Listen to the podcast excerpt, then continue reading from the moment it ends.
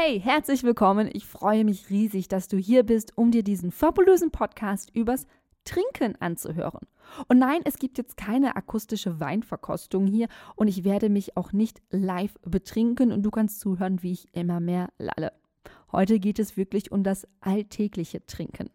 Denn was wir wissen in Sachen Trinken ist, ja, es gibt eigentlich ein zu wenig und es gibt auch ein zu viel und tatsächlich kann man auch ein bisschen was falsch machen. Zu wenig, zu viel, Dehydrierung, Elektrolytbalance, Blutviskosität. Beim Thema Trinken hören wir immer vieles. Warten, bis das Durstgefühl eintritt oder je mehr, desto besser. Und was ist ein Flüssigkeits-ABC? All das wollen wir in diesem Podcast beantworten. Aber zuerst ein bisschen Geschichte. Trocken. Mit striktem Trainingstrinkverbot führte Chef Sepp Herberger anno 1954 seine Fußballmannschaft angeblich zum Wunder von Bern. Flüssigkeit beim Sport würde den Kreislauf belasten, zu Schwächeanfällen führen und Leistungsminderung. So seine Meinung damals. 30 Jahre später wurde das Durstgefühl als verlässliches Signal für die Flüssigkeitsaufnahme beworben. Dann hieß es irgendwann mal, das reicht nicht. Wir müssen ständig trinken. Also das andere Extrem von dem, was damals von Sepp Herberger in den 50er Jahren gemacht wurde. Auf das Durstgefühl sei kein Verlass. Selbst Nicht-SportlerInnen traten daraufhin aus Furcht vor dem plötzlichen Verdurstungstod keinen Schritt mehr ohne die Trinkflasche vor die Haustür und es wurde gesoffen, was das Zeug hält. Es gibt sogar Apps dafür und man solle sich Wecker stellen, hieß es häufig für alle, die nicht die ganze Zeit am Wasserglas nuckelten. So, kommen wir mal zu Risikogruppe LäuferInnen. Einheiten und Wettkämpfe bei Hitze steigern das Dehydrierungsrisiko. Körperkühlung und Stoffwechselreaktionen benötigen ausreichend Flüssigkeit. Die Basistrinkmenge für den geregelten Ablauf aller Körperfunktionen beträgt etwa anderthalb Liter pro Tag. Hinzu kommt das Wasser, das wir essen. Ja, richtig gehört. Viele unserer Lebensmittel haben viel Wasser in sich, sonst wären sie ja auch furztrocken. Denkt alleine an saftige Tomaten oder Äpfel oder auch gekochter Reis hat Wasser. Das spielt auch in unsere Gesamtflüssigkeitsbilanz mit rein. Das Durstgefühl ist im Normalfall durchaus ein geeigneter Regler für angemessene Trinkmengen. Im Normalfall ist zu betonen. Besondere Umstände erfordern besondere Anpassungen. So, und was ist denn jetzt nun mit uns SportlerInnen? Wir rennen uns den Arsch ab, trainieren hart, da stellt sich schnell die Frage, wie viel soll ich denn trinken? So, und nun kommt die Ernüchterung vom Experten. Allgemeingültige Empfehlungen zu den erforderlichen Trinkvolumina sind aufgrund individueller körperlicher Verhältnisse kaum möglich. Düdüm. Prinzipiell kann man sagen, dass das Durstgefühl beim Sport seine Signalwirkung behält. Erleichterung, ne? Aber aber bei großen Anstrengungen funktionieren gerade bei älteren und sehr jungen Athleten und Athletinnen das Durstgefühl nicht mehr korrekt. Heißt, es wird kaum Durst empfunden. Ein Flüssigkeitsdefizit führt zu einer Blutverdickung, sodass das Herz stärker arbeiten muss. Auch ein Blutdruckabfall kann die Folge sein. Was bedeutet das jetzt nun für uns? Wer bei langen Trainingseinheiten keinen Durst verspürt, muss die Flüssigkeitsaufnahme trainieren. Arbeitet der Organismus längere Zeit auf Hochtouren, wie bei langen harten Einheiten oder langen Läufen, besonders bei Wettkämpfen, ist auf das Durstgefühl kein Verlass mehr. Um Leistungsverlust, den wir alle nicht wollen und auch Schlimmeres vorzubeugen, ist es wichtig, ohne Defizit an den Start zu gehen und rechtzeitig zu trinken. Also vor dem Training oder dem Wettkampf schon getrunken haben. Auf der anderen Seite stehen die Risiken einer Elektrolytverdünnung. Insbesondere wenn man bereits vor dem Sport zu viel elektrolytarme Flüssigkeit trinkt, kann das lebensbedrohliche Zustände auslösen. Vor allem Natrium erwies sich als kritisches Mineral in verschiedenen Untersuchungen. So führt die Aufnahme sehr großer natriumarmer Flüssigkeiten, sprich reines Wasser, zu einer gefürchteten Verdünnungshyponaträmie. Häufig eher im Ultralauf anzutreffen. Dabei passiert Folgendes. Das Absenken des Natriumspiegels verursacht einen Wassereinstrom in die Körperzellen. Und was passiert, wenn irgendwo Wasser einströmt? Es schwillt an.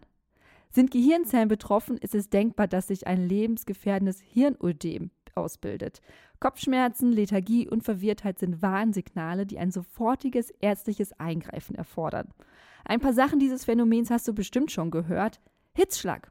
Sonnenunabhängiger dehydrierungsbedingter Überhitzungskollaps infolge zu geringer Schweißproduktion, besonders bei hoher Luftfeuchtigkeit.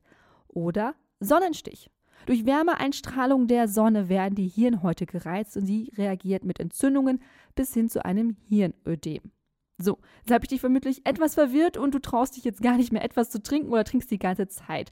Und du willst nun wissen, was soll ich denn jetzt trinken? So. Es gibt leider kein One-Fits-All-Rezept.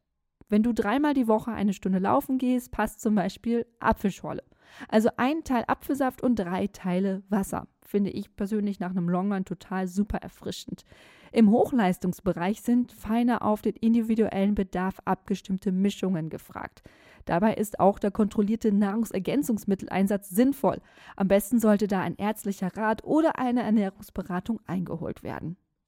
Allgemein sollte ein Sportgetränk für lange Ausdauerbelastungen isotonisch bis leicht hypotonisch sein. Das bedeutet, dass die Konzentration der gelösten Mineralien und Nährstoffe in dem Getränk dem des Blutplasmas entsprechen oder leicht darunter liegen. Dadurch kann es schnell aufgenommen werden. Sportgetränke gibt es zuhauf in den verschiedensten Geschmackrichtungen. Probier dich da am besten einfach mal durch. Kommen wir zu den Elektrolyten. Die richtige Wasserelektrolytbalance machen vor allem die Nieren. Für das Volumen des Gesamtkörperwassers ist der Natriumgehalt entscheidend. Kalium und Calcium brauchen wir für die Herzmuskulatur und auch für die Skelettmuskulatur. Magnesium ist für die Kommunikation zwischen Nerven und Muskeln wichtig. Auch wenn gefühlt jeder zweite Influencer für Magnesium wirbt, eine unkontrollierte kann man ja machen, schadet ja bestimmt nicht. Einnahme von Magnesiumpräparaten, insbesondere in der Verbindung mit Calcium, sollte nicht einfach so gemacht werden denn die kann unter Umständen zu Durchfall, Erbrechen und Leistungsabfall führen. Keine Situation, die wir wollen, wenn wir eigentlich gerade auf die Bahn wollen oder schon die Laufschuhe anhaben. Hohe Belastungen bei Hitze können die Nieren betreffende Elektrolytregulation überfordern. Die Folge sind lebensbedrohliche Entgleisungen des Wasserelektrolythaushaltes. Sollte es dazu kommen, ist schnelle medizinische Hilfe nötig, also Flüssigkeitszufuhr und Elektrolytinfusionen. Deswegen Trotz Schwindel, Schwächegefühl oder Kopfschmerzen einfach weiterzulaufen, zeugt nicht von Kampfgeist, sondern von Unvernunft. Videos von solchen Fällen findet ihr auch zuhauf bei YouTube und es ist nicht gerade schön anzusehen. Wenn du dir jetzt bewusst überlegen willst, was und wie viel du trinken möchtest, kann ich dir ein paar Tipps geben. Relevant für den Flüssigkeitsbedarf sind Außentemperatur. Sind es draußen schon 35 Grad und du schwitzt nur vom Aufstehen, solltest du dein Trinken anpassen. Höhe. Höhe ist dabei nicht deine Höhe, sondern die Höhe, wo du dich befindest. Meeresspiegel. Trainierst du auf dem Berg oder direkt am Strand. Trainingsintensität bzw. Trainingsdauer. Eine halbe Stunde Yoga oder eine Stunde Intervalltraining. Du kannst dir schon vorstellen, bei welcher Einheit dein Körper mehr Flüssigkeit braucht. Körpergewicht. Bist du ein Fliegengewicht oder eher ein Schwergewicht? Dein Alter ist auch relevant für den Flüssigkeitsbedarf und die individuelle Stoffwechsellage. Und hier spielen auch Vorerkrankungen eine Rolle. Puh.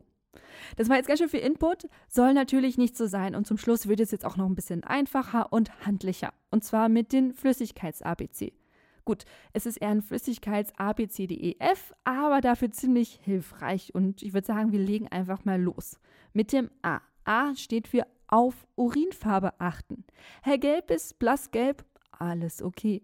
Tiefgelb bedeutet hochkonzentriert, Alarm, Alarm, schnell was trinken. B. B steht für bereits vor dem Start ausreichend, aber nicht maßlos trinken. Wasserbauch und Harndrang sind keine guten Begleiter. Wie viel du brauchst, am besten immer mal wieder im Training checken. Und checken führt uns auch schon zum C. Check aller Getränke im Training auf Verträglichkeit. Manche laufen gerne auf stilles Wasser, manche mögen etwas Sprudel und manche laufen sogar auf Zuckerwasser à la Cola. D. Distanzläufe. Also Läufe über einer Stunde regelmäßig mit kleinen Trinkflaschen begleiten. Da reicht meist so eine kleine Flask mit 100 bis 200 Milliliter. Optimale Trinkintervalle wie alles andere auch von vorher im Training testen. E. Ende des Trainings. Jetzt heißt es Flüssigkeitsdepot zeitnah auffüllen. Zum Beispiel Fruchtsaftschorle, 1 zu 3, wie wir vorhin schon gesagt haben, oder auch ein Bier. Das ist isotonisch und natürlich versteht sich hier alkoholfrei. F für frische Mischkost. Mit viel Obst und Gemüse sorgst du für einen ausbalancierten Wasser- und Mikronährstoffhaushalt. So, und das war's auch schon mit unserem schnellen Input zum Thema Trinken. Ich fasse noch einmal kurz zusammen. Trinke ausreichend, besonders vor und nach dem Sport. Achte auf Elektrolyte bei harten Einheiten und wenn es sehr heiß draußen ist. Schau, wie es dir geht. Hast du häufiger Probleme oder weißt um Vorerkrankungen? Scheue nicht davor, mit jemandem aus der Sportmedizin zu sprechen. Die sind dafür da, damit du gesund trainieren kannst. Wenn du ausreichend trinkst, dich abwechslungsreich ernährst, solltest du gut durch deine Sportwoche kommen. So, das war's mit dem Achilles Running Shorts zum Thema Trinken. Hast du Bock auf gesunde Drinks? Dann schau sehr gerne mal auf unsere Seite achilles-running.de in der Kategorie Ernährung. Da haben wir viele Rezepte für dich, von leckeren Smoothies bis hin zu Immunboostern wie Ingwer-Shots. Und eine kleine Bitte zum Schluss. Wenn du weiterhin diesen Podcast und auch den Achilles Running Podcast kostenlos bekommen möchtest, dann unterstütze uns mit fünf Minuten deiner Zeit. Geht ganz einfach. Abonniere diesen und auch den anderen Podcast von uns, gib uns fünf Sterne bei Apple Podcast und hinterlasse eine nette Rezension. Das hilft uns ungemein.